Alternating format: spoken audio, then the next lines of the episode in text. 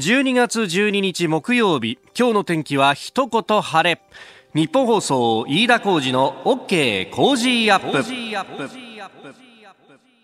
朝6時を過ぎました。おはようございます。日本放送アナウンサーの飯田浩司です。おはようございます。日本放送アナウンサーの新行市佳です。日本放送飯田浩二の OK 工事アップ。この後8時まで生放送です。さああ昨日はもうこのね、えー、日本放送の周辺は大変な盛り上がりでありました、ねはい、ね、ラグビーワールドカップ日本代表のパレードが行われたと。え、えー、私も新業アナウンサーも行ってきて、はい、もうおしくらまんじゅうみたいな中で、なんとかかんとか見られないかというのをやってきましたけれども、ではその模様をちょっとお聞きいただきましょう。こちらです。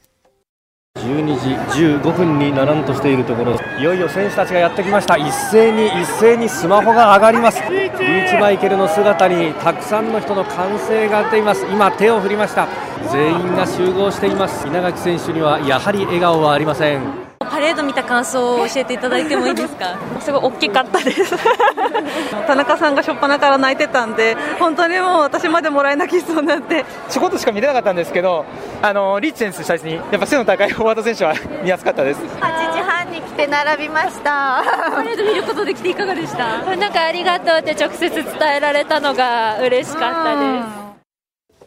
いや確かにね、あの、稲垣選手には全く笑顔ありませんでしたが。そうでしたね。しかもなんか方々から笑って笑ってって声が結構かかっていて、うんうんうん、言われれば言われるほどやっぱり笑いづらいみたいなところ絶対ありますよね。なんかさ、うちわ持ってったアイドルのコンサートみたいにさ、笑ってとかこっち向いてみたいなのとか、いろいろみんな工夫してるんだなっていうのね、そうでしたね。えー、いや本当ね、たくさんの方が集まったと、はい、ええー、いうところでしたが、私、そのパレードの取材の前にですね、実はちょっと、あの、横は、ごめんなさい、えー、新しくなった、えー、国立競技場に行ってきまして、うん、そうでしたか。そうそうそうそうそう。あの結構ねあそこ周り歩いてであの中覗き込んだりとか写真撮ってる人がいっぱいいて。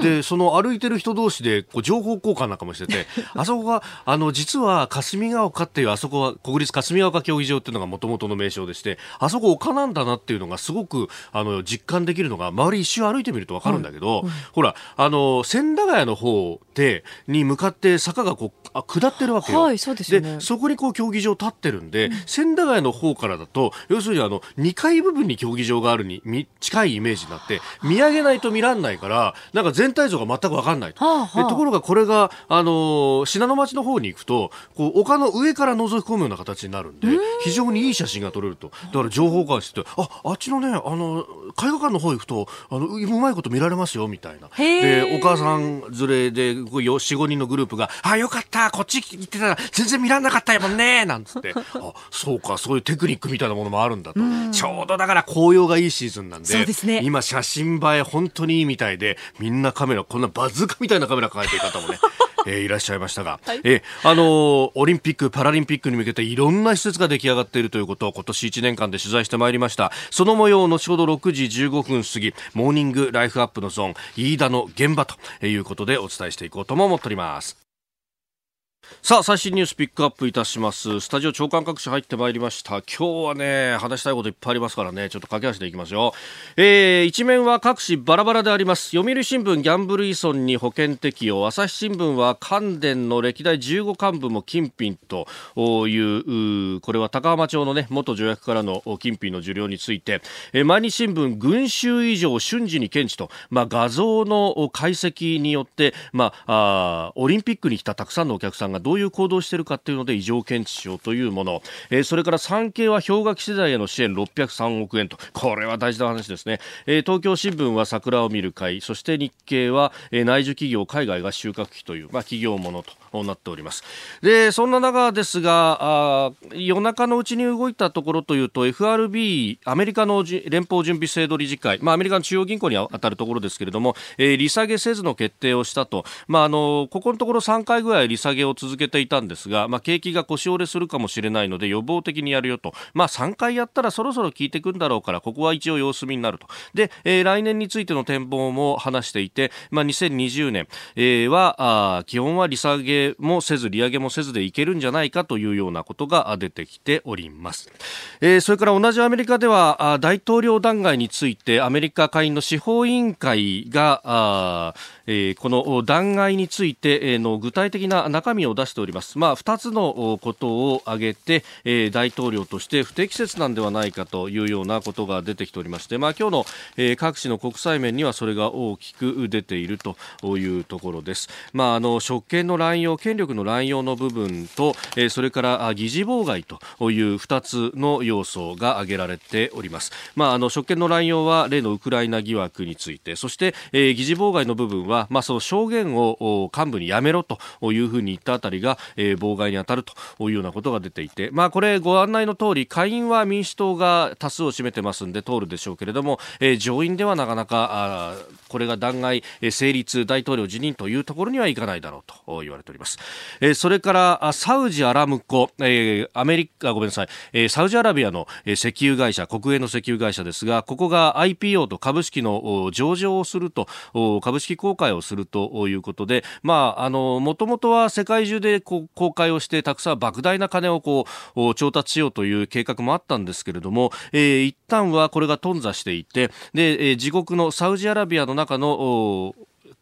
証券取引所にまずは上場という形になりました。でこれが世界最大の上場だとかわっとこう騒いでいるところもあるんですが、えー、9割5分以上はまずサウジアラビアの政府がいまだに持ち続けているということ。でそれからあの今回の株式上場でじゃあ何が起こったかっていうと、えー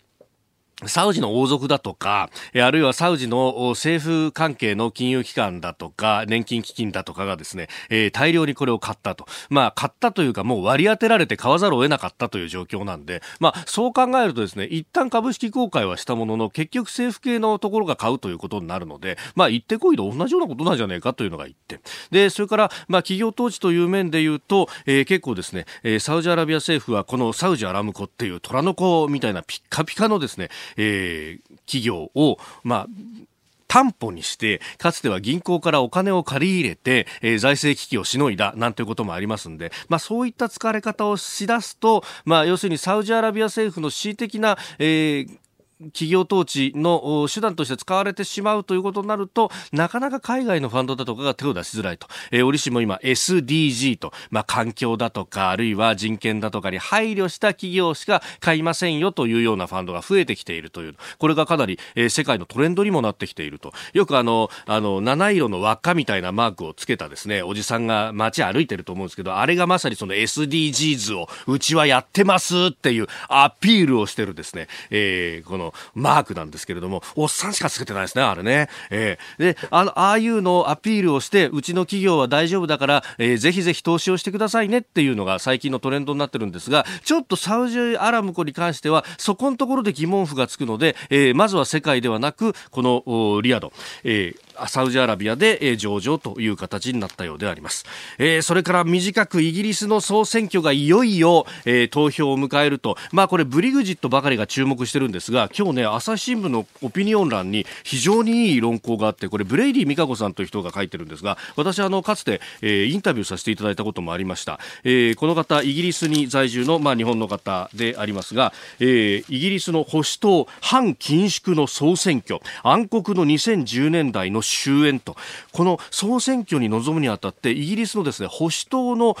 公約というのを見ていると、まあ、労働党ほど大盤振る舞いでっていうわけではないんですけれども結構ね、えー、緊縮をやめて、えー、必要なところにはきちんと財政出しましょうと。福祉であったりとか医療であったりは、えー、きちんと財政を出しましょうということを訴えかけてきております。2010年代は保守党政権がギリギリに緊縮をやってその結果ブレディさんがお住まいの街でもホームレスの方々がいなかったのがどんどん増えていてそしてどんどん個人商店が潰れて個人商店だけじゃなくて、えー、チェーンのスーパーもどんどん潰れていって街が荒廃していると。緊縮っていうものをやると結局お金を市中に回らなくするっていう話なんで、えー、借金は返せるかもしれませんけれどもそれで人心が荒廃し街が荒れていくという現実を目の当たりにしたと。イギリスはここに舵を切ったんですがどっかの極東の国はですね未だに借金が国の借金が潰れるみたいなことを言い続けて、えー、安倍政権は実は、えー、決算を見ると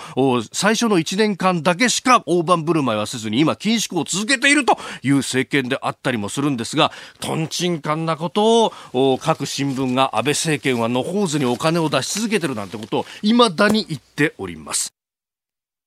あなたの声を届けますリスナーズオピニオン、えー、メールが届きました。エリチンさん、うん。井田さんおはようございます。昨日の朝外でラグビーのパレードを待っててインタビューしていただいたもんです。ああありがとうございましたその説は。メール送ってくださってね。ね一番乗りでいらっしゃった方ですね。いつも他局を聞いてたんですけど 日本放送を聞いてみました。ありがとうございます。素晴らしい。今週本当大事なんですよ。今週こうやって聞いていただけるのは本当にありがたいですね。しかも、某 FM 局からってのは非常にありがたいですね。えー、昨日も、昨日のラジオもタイムリーで聞きました。ありがとうございます。パレード最高でした。ラジオ聞きますね。ありがとうございます。といや、これ若い女性がラジオ聞いてくれるとありがたいですね。ええー、いや、あの、ハムよりですね、米ですから。ね、え、あの、ハムは贈答であれですから、お米が当たりますからね、こっちは。ぜひ、え、お聞きいただければと思います。本当にありがとうございます。さあ今週は令和元年飯田の現場ということでね今年取材したいろんな場所を改めて振り返っておりますがえ今日はですね東京2020オリンピック・パラリンピックの競技会場です、はい、まあ新しく作ったところもあればもともとあったところを改修してっていうところもあるんですけれども、うん、あの結構ねテスト大会が行われていてそれを取材する機会が今年は多かったです、はい、で10月にはですねボクシングの会場となる両国国技館に行ってまいりました Round one.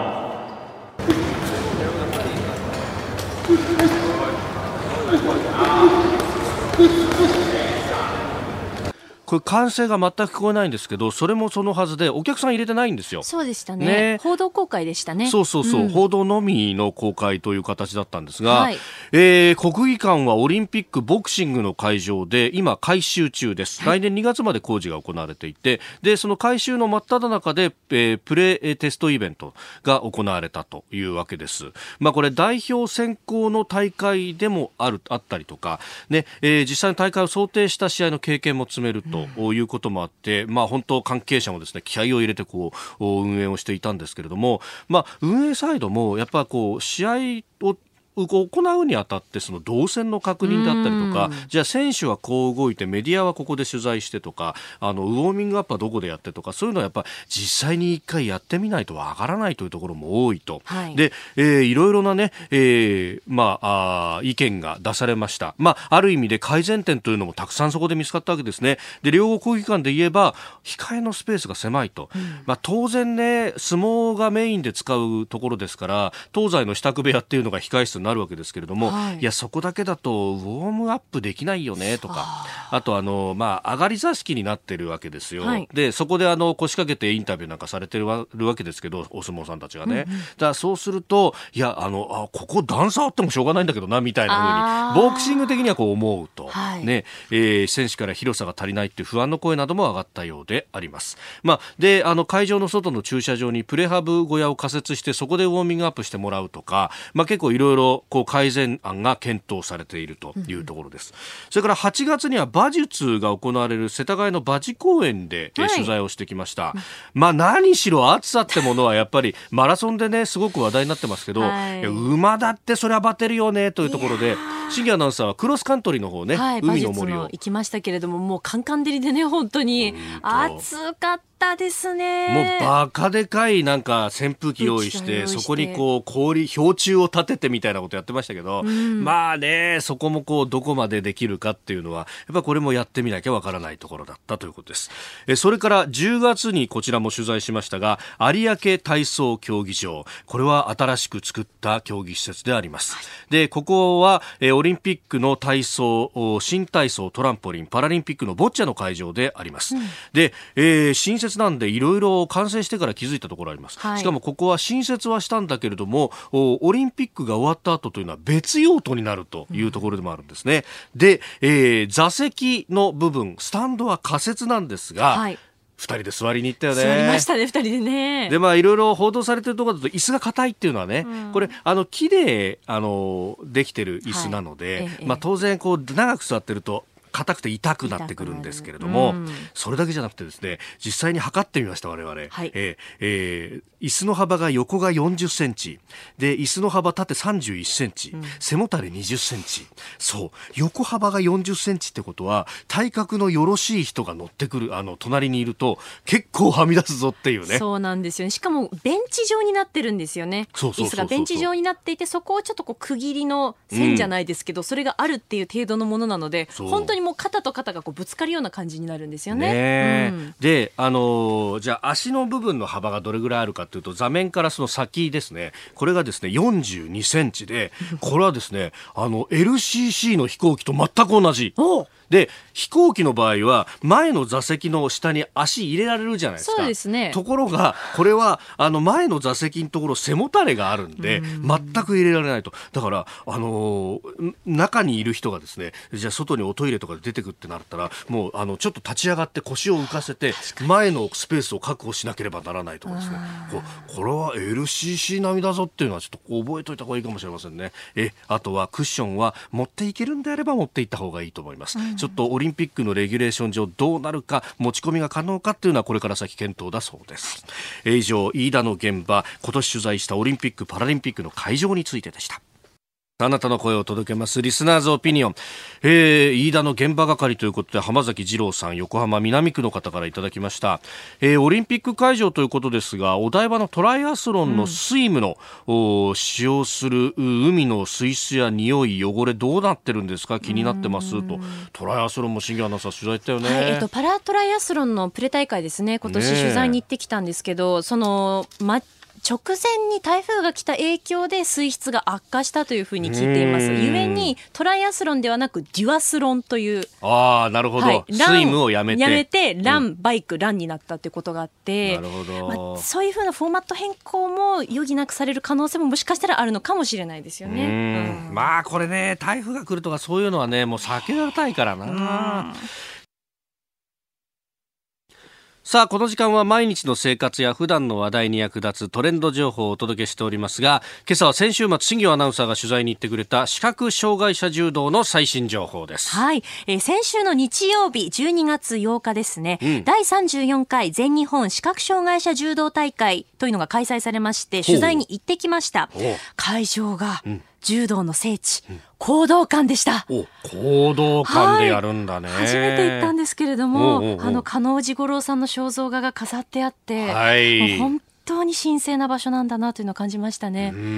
あの視覚障害者柔道はですね、来年の春の選考を兼ねた世界選手権が控えておりまして、今まさに注目が集まっていて、あのマスコミもたくさん来ていましたよ。なるほど。うん、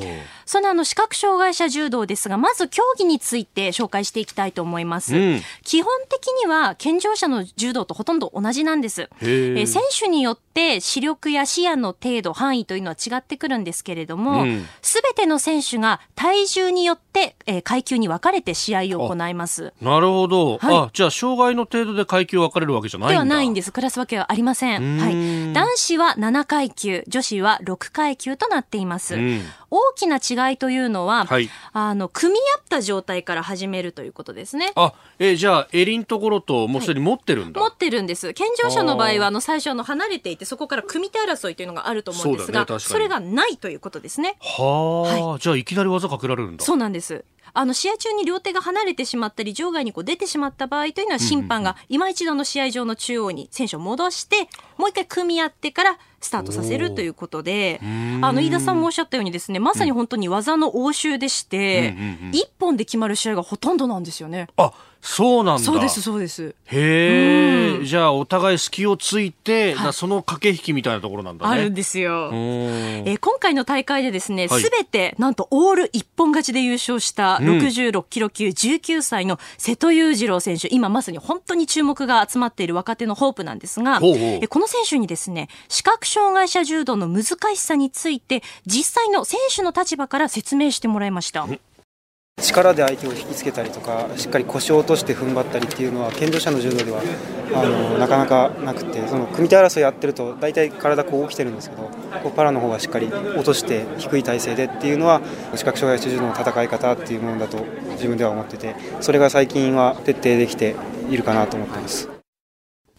そう最初から組み合ってるがゆえに力をずっと込めていなきゃいけないし、姿勢も低くしなきゃいけないということなんですね。なるほどね。まあ、組み手争いしてるとね、あの、健常者の柔道の場合ってどうしても手の動きになるから、だんだんとこう状態が上がっていくというか、うん、でもそうじゃないんじゃないっていうことなんですね。えちなみにですね、日本視覚障害者柔道連盟のホームページによりますと、選手の数は126人ということで、競技人口はそんなに多くはないんですね。そのためにですね、あの、多くの選手が健常者の選手と一緒に練習をしておりましてそうすることで技に磨きをかけているという方すごく多いんです。なるほど。例えばの大学の柔道部ですとかで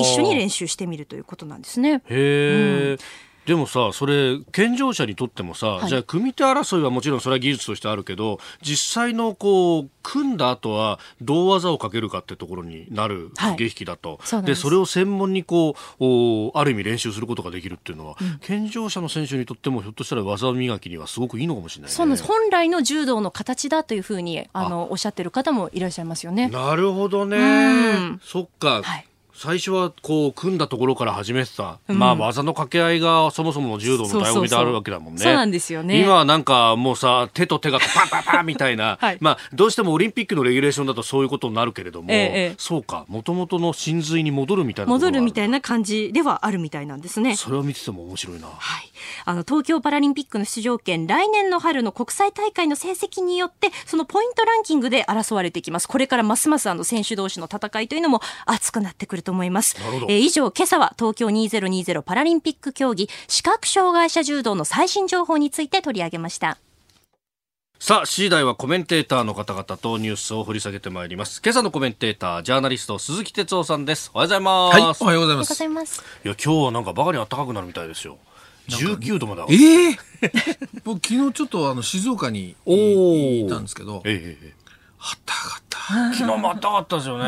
静岡は特にあったかいですか？やっぱもう年取るとね、調整できないんですよ。いや、本当寒暖差体に応えますよね。本当ですね。なんかいつもよりも週末に向けて疲れが溜まってる皆さんお気をつけください。本当ですね。ねこういう時風邪ひいちゃいますもんね。今日もよろしくお願いします。お願いします。お知らせを挟んで7時になります。 Cozy up 番組イベント第2弾開催決定飯田浩二の OK コージーアップ激論横浜ベイサミット in 神奈川県民ホール4月28日日曜日出演は青山繁晴飯田泰之小泉悠ほか。チケット好評発売中。詳しくは番組ホームページをチェック。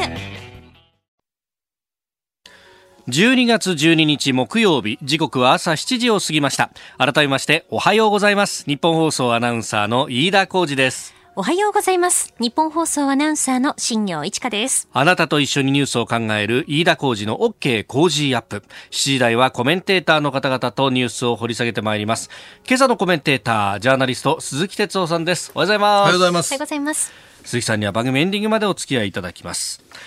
それでは、取り上げる最初のニュース、こちらです。今日未明、北海道北部で震度5弱の地震が発生。今日午前1時9分ごろ北海道宗谷地方北部を震源とする地震があり最大震度5弱を観測しました。気象庁によりますと震源地は、えー、宗谷地方の北部で震源の深さはおよそ7キロ。地震の規模を示すマグニチュードは4.2と推定されております、えー、なおこの地震による津波の心配はありません。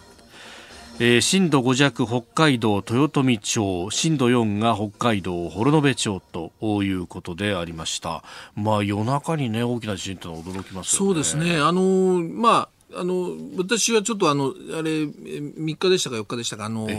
関東の、あのー、北の方で、あの、茨城とかね。そうそう、栃木とかね。栃木とか、はい。あの辺でほら、あの、5回ぐらいあったのかな。そうですね。あ,、あれが、なんか、その気象庁なんかの会見聞いてても、その、れ連どう連動してるかがよくわからないみたいなね。わ、からないなんて言われると、ちょっと怖いですよね。うん、で、やっぱりあの、地震が、まあ、いつあってもおかしくないという状況なんだけど、これね、あの、実は今日のニュースでも、まあ、予告されてると思うけどいろんなそのいわゆるなんていうのかな科学技術をどうしていくかとかエネルギーとか、まあ、環境とかねそういう話今日多いと思うんだけど、はい、あのねやっぱり僕日本って地震国でしょ？で火山もまだあって、はいえー、その割にねやっぱりこの火山や地震への研究費っていうのかな？これがね、あのー、やっぱ全然僕は低いと思うんです日本の場合ね。もっと本腰を入れてこれ政治、まあ、行政がね、はい、あのやんなきゃいけないなで私が一番最初にそのこの火山学者っていうのかな、えええー、地震研究されてる方と出会ったのがあの雲仙の普賢岳の火砕流あ噴火だったでしょ、はい。えあね、あの時に九州大学の先生教授とねもうかなり年配だったんですよ、すでにね。で、その方と会って、まあ、いろいろ取材をしたのがきっかけだったんだけど、えー、あのね、とにかく研究者が少ないんですって。で、若い人がいない。若い人いない。なぜかっていうと、えー、例えば火山とか地震って、100年とか200年単位じゃないですか。例えば今から200年前に起きた大地震とかよく聞きますよね、はい、聞きますね。そうするとね200年前の当時の研究って一体何だったったかっていうと、科学的に何かその頃ね、えー、研究できてたわけじゃないから、そう一生懸命なんか聞き取りしたりなんだりしながら、はい。紙に、なんか、そうそう。古文書？古文書みたいなやつがねそうなんですよ。だから、それを基本に今を考えるとなかなかできないわけですよね。そうするとね、まあ変な言い方すると、今起きていることが、これから今科学的にいっぱいいろんなことができるけども、はい、これから50年、100年先に生きてくるようなそういうがスパンの長い学問なんですね。なるほどと若い人がなかなか来ませんよ。まあそういう、こう、せ、ね、わかりやすい成果みたいなものが出ないわけですよね。そう2、3年ですぐ出るとかね、そうじゃないわけですよ。そうすると予算もつきづらいし。そうそう。だから、あの、例えば東南アジアの、まあ、火山がよくあるところなんていうのも、火山庁なんていうね、あの気象庁の庁と同じですよね。専門の役所があるある。だから、そうやってやっぱり日本も地震国。えー、だからやっぱりね、その辺はね、ちょっと本腰を入れて、はい、ここは無駄ではない。100年先の投資という意味でもね、研究費とかやっぱり僕は大学なんかにもね、はい、あのなんていうかな僕はつけていくべきなんじゃないかなと。でそんなことやらないから、うん、よくわけのわかんない地震がまた起きて、はい、また犠牲が出るでしょ？うん、でいや未曾有のとか予測できなかった。それ逃げていく、はい、でも、うん、犠牲が出ていくみたいなね。だからね僕はちょっと本腰入れてここの予算は考えた方がいいと思いますね。うんえー、まずは今日未明の地震、えー、そしてまあ地震や火山の研究についてお話しいただきました。ファックスでもメッセージをいただいております。ありがとうございます。ありがとうございます。鎌倉市の42歳の主婦の吉見さん。えー、スペインで開催されている COP25 で小泉大臣が演説しましたね。かえー、石炭火力発電の批判に対策出せずに批判されていることに日本人としても悲しいですといただきました。この COP25、後ほどこの後おはようニュースネットワークのゾーンで触れていきたいと思います。おはようニュースネットワーク。取り上げるニュースはこちらです。小泉進次郎環境大臣 COP25 で演説。石炭対策については発言せず。スペイン・マドリードで開催中の気候変動対策について話し合う国連の会議 COP25 の閣僚級会合で11日日本の小泉環境大臣が演説しました。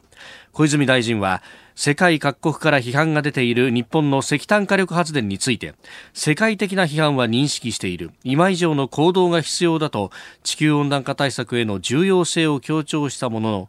残念ながら、えー、今日はまだあ今日は新たな進捗を共有できないと発言し具体的な石炭の削減策については示しませんでした。えー、当初は逃げずに説明した上で日本の取り組みをアピールしたいというふうに話していたということであります。なんかやっぱり小泉進次郎だからうんあのいつものねあのスパッとしたここれまでのね、はい。大臣になる前の物言いでね、えー言ってくれるだろうっていう期待が、まあ逆にこういうふうになると。はい。なんだっていう、まあ、批判になってる感じもしますけど、ね、だけどこれはまあ、あの、彼は、まあ、環境大臣だけれども、やっぱりエネルギー政策っていうのは別に環境省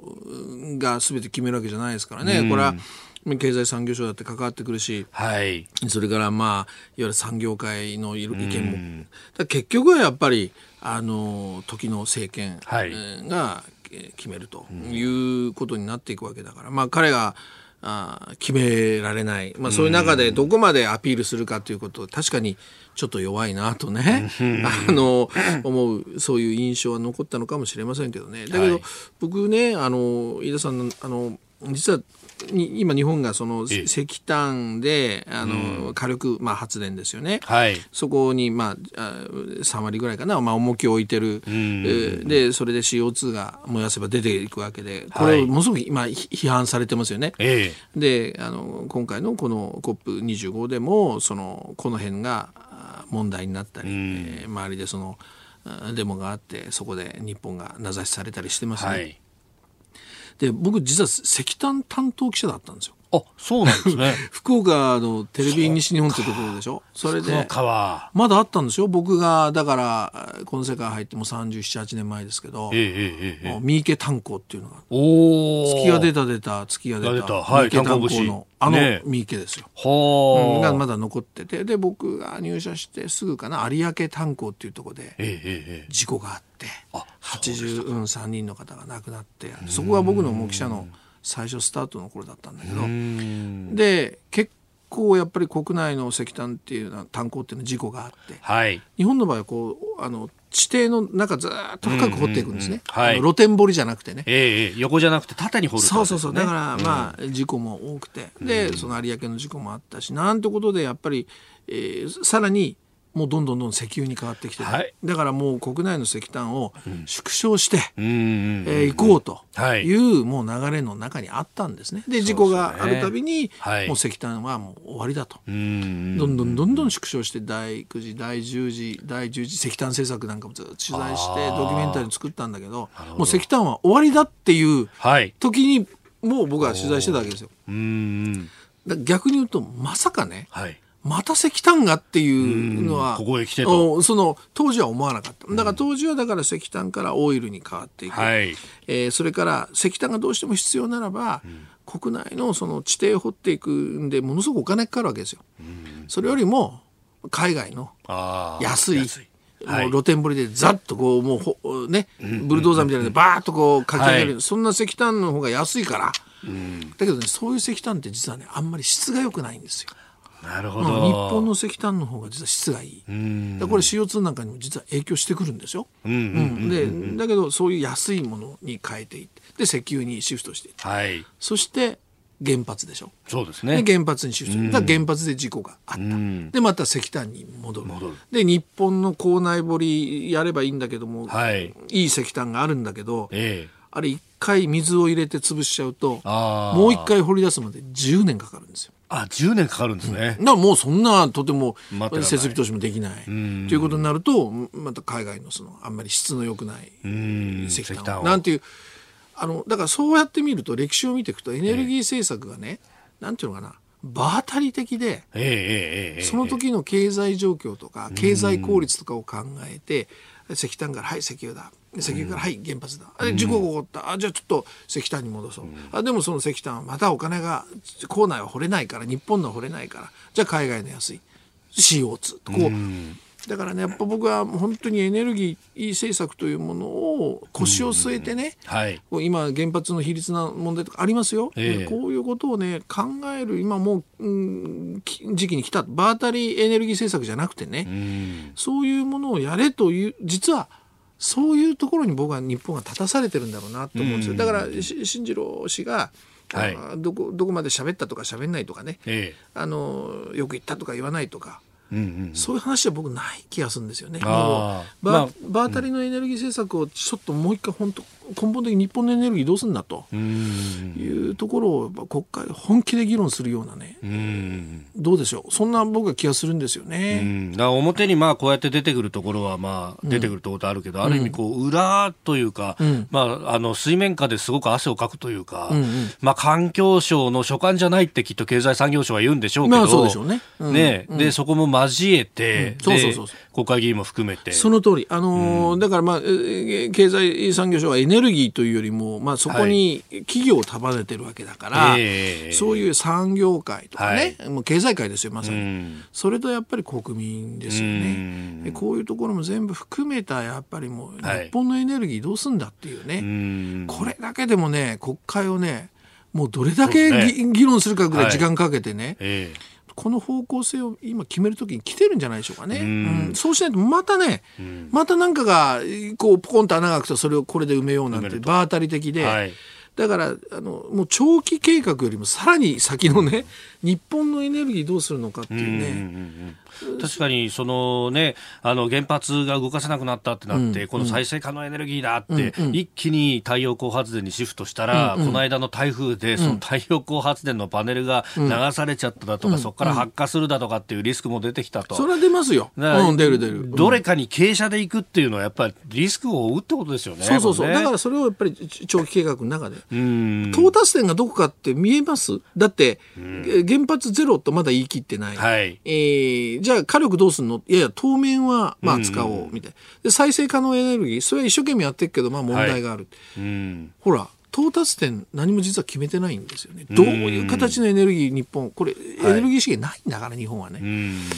その時期に来てますよっていうことが、この一連の問題なのかなって気がしますけどね。はいうん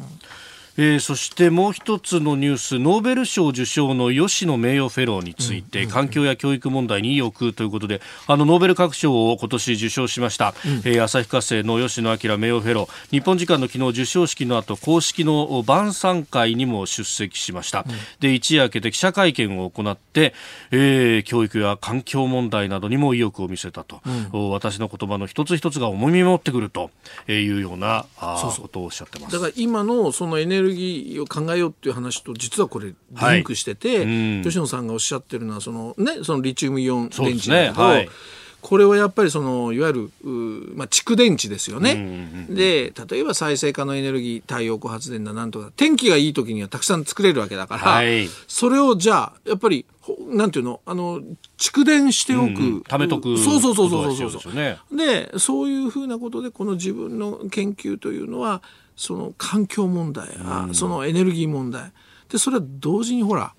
僕は経済政策にもつながっていくと思うんですよね、はい、だからそういうことにぜひ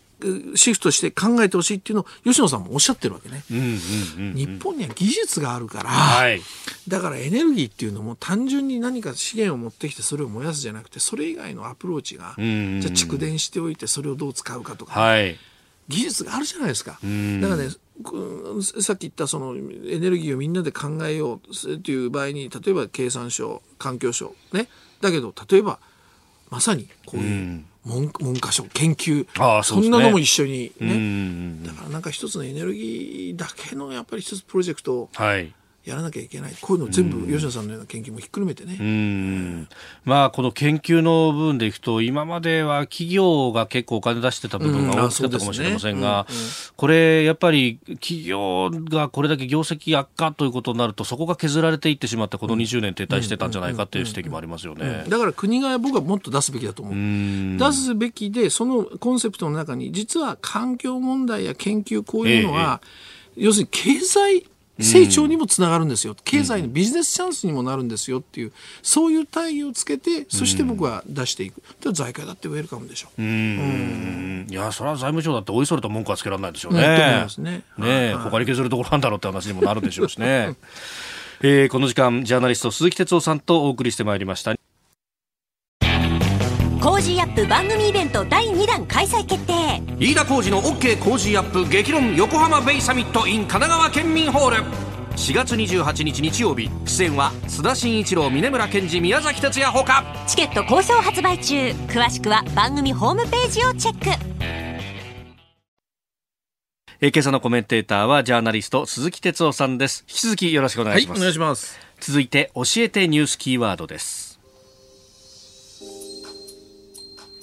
笹子トンネル事故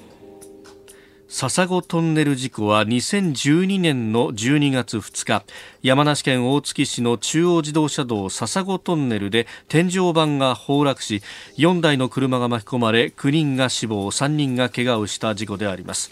これまで現場となるトンネルでは毎年事故が起きた12月2日に遺族が現場の脇の道路に献花をしておりましたが今年はトンネル付近の工事で全面的に通行止めとなったため昨日トンネル内で犠牲者を追悼しました。まあこれ衝撃的な本当事故で、まさか天井が崩れてくるなんてことは。考えもしないし、えー、あの、なんていうか、もう犠牲者に全く罪はないです。何の罪もないでしょ？えー、で、やっぱりこれ僕は、あの、だけどね、あの、これは偶然の事故じゃなくて、はい、やっぱり私は、あの、人災、あの、政治や行政の人災というふうな考え方を持たないとダメだと思うんですね。えーであのまああの俗に言われているまあその公共事業でねこういうインフラって言ってもいいんだけれども、はいえー、特に道路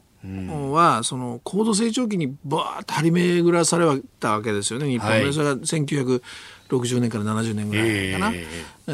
ー、そうするとまあ耐用年数がどれぐらいだって言われて、はい、まあ大体50年ってよく言われてたんだけど、うん、この笹子トンネルの場合50年も経ってないんですよまだね。そうですね、うん。うん、50年っていうのはこれ国交省の人ちょっと僕取材したけども、はい、50年っていうのは何かってちゃんと普段からの点検や整備や、こういうチェックとかこういうことをやって、はい、そして50年なんですね、ほったらかしといて50年じゃないわけですよ、はい、だからそういう意味ではその50年神話みたいなものの、えー、を勘違いやっぱりしてたんじゃないかとみんながね現場のみんなが、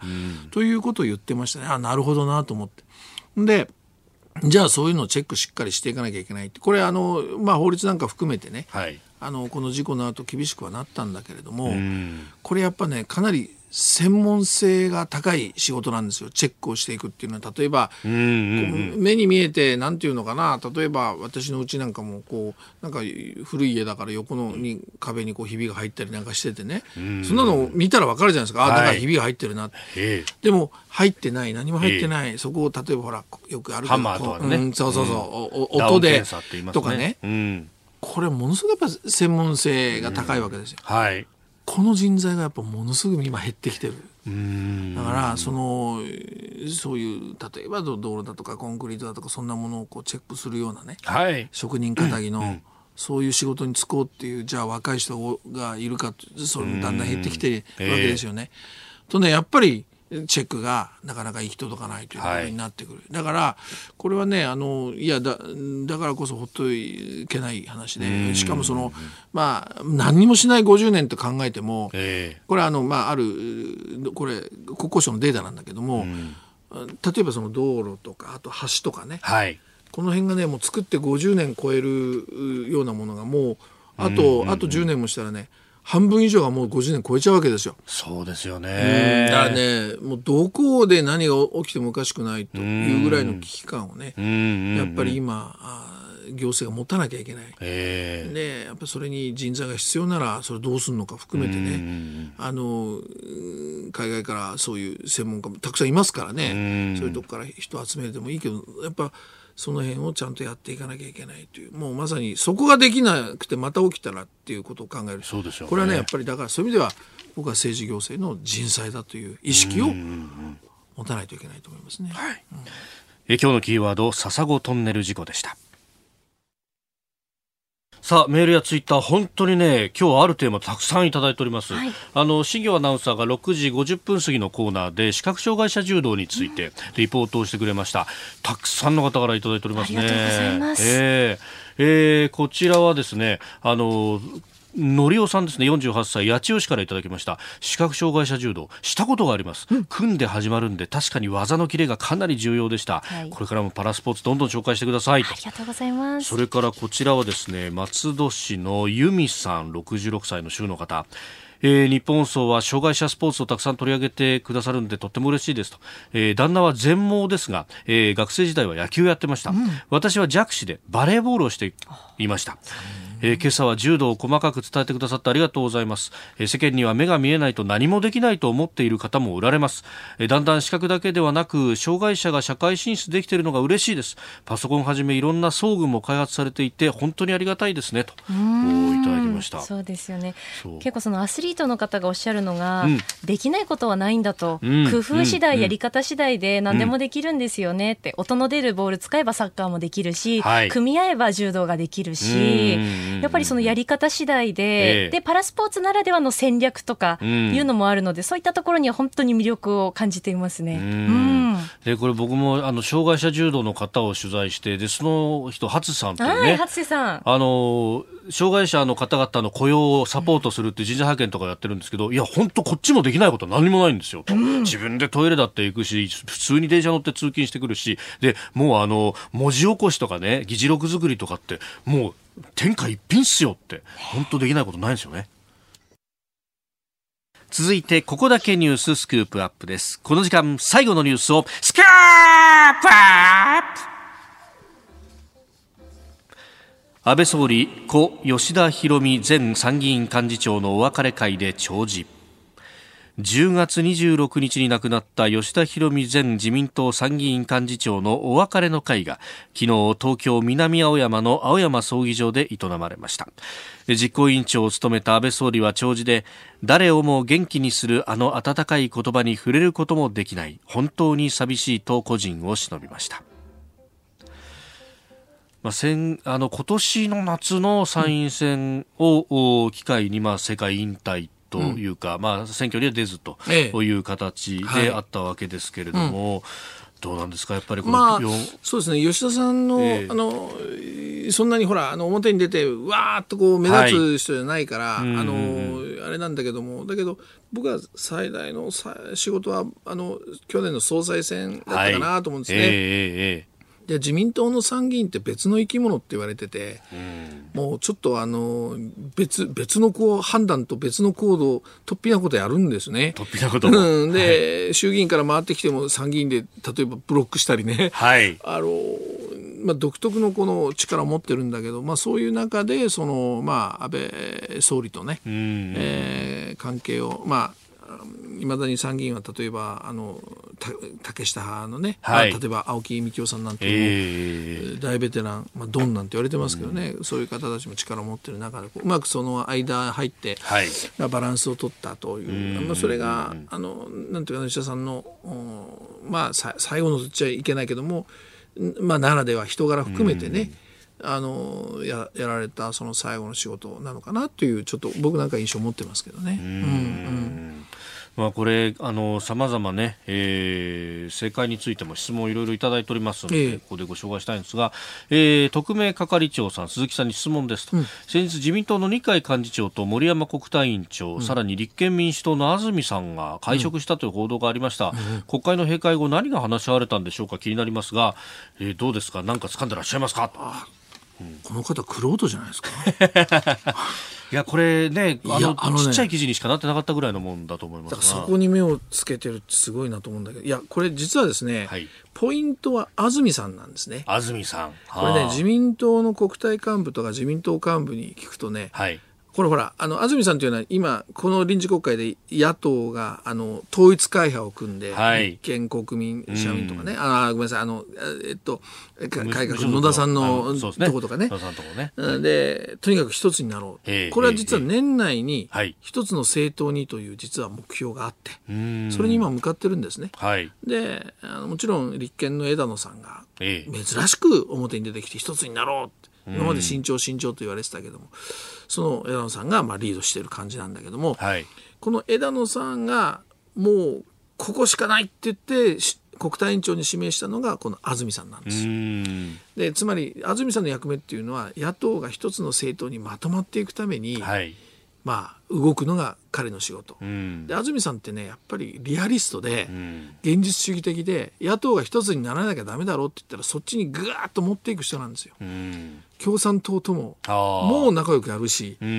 うん。なかなか策略家戦略家なんですね、うんそうするとね自民党のさっき言ったけど幹部が言ってるのはねはい。安住さんがその国対委員長野党側の国対委員長になってねえまあやりにくいって。えやりにくい、うん。あ何考えてるか分かんない、ん。今までだったら、はい。まあ辻元さんが悪いとは言わないんだけれども、ええええまあ、割とこう理想主義的に反対っていうふうにこう声を上げたりね、ん。真っ向から対決。分かりやすいですよね、ーうん。安住さん違うんですよああまあいいそれ通しましょうなんていうわけですよ、うん。そうすると自民党からすると、の国対からすると国会対策ねからすると、えー、と、な反対するはずなのに、なんで簡単に飲んだんだ飲んだんだ。はい。だ実はちゃんと裏があったり。ああ今回もね一つ例挙げるとね、え桜を見る会と、それからあまあ自民党としてはあのあに日米の貿易はい。交渉の、ね協定のね。うん協定の、ええこれがねガチンコ結構してたんですよ。ん。だからこう日米の絶対通さなきゃいけない。アメリカはい。のプレッシャーももちろんあるんだけども、1月1日までに発行出さそうなきゃいうけない。そそうそう絶対これやんなきゃいけないでしょ、うん。で桜を見る会でなんか止める止めないとか、はい。わーっとやってわーっとやってるうちに、憲法改正がスッと抜けて結局あれができなかったんです。そうですね。国民投票法の改正案は全く審議せず。そうそう。途中で自民党の国対幹部があっとあ途中で気づいたんだ、うんそれを材料に交渉をいろいろするそのはいことを、もう桜が真っ向から来たから、うんうん。それにかもうずっとかかりきりになってるうちに忘れてたそうです。その辺が安住流なんですよ。だから、はい。ものすごく警戒してるわけ。だからこそ、はい要するに今回二階さんがこれ森山さんは国対委員長ですから、はい。安住さんとやるっていうのは、まあ、うん。国会もあったしちょっと、まあ、意見交換しましょうかっていうのはありかもしれないけどそこにわざわざ二階さんが来たってことはあ安住が何考えてんだと。いうことをやっぱり探りはい。逆にまたプレッシャーもかけん。怪獣はできないでしょうけども、はい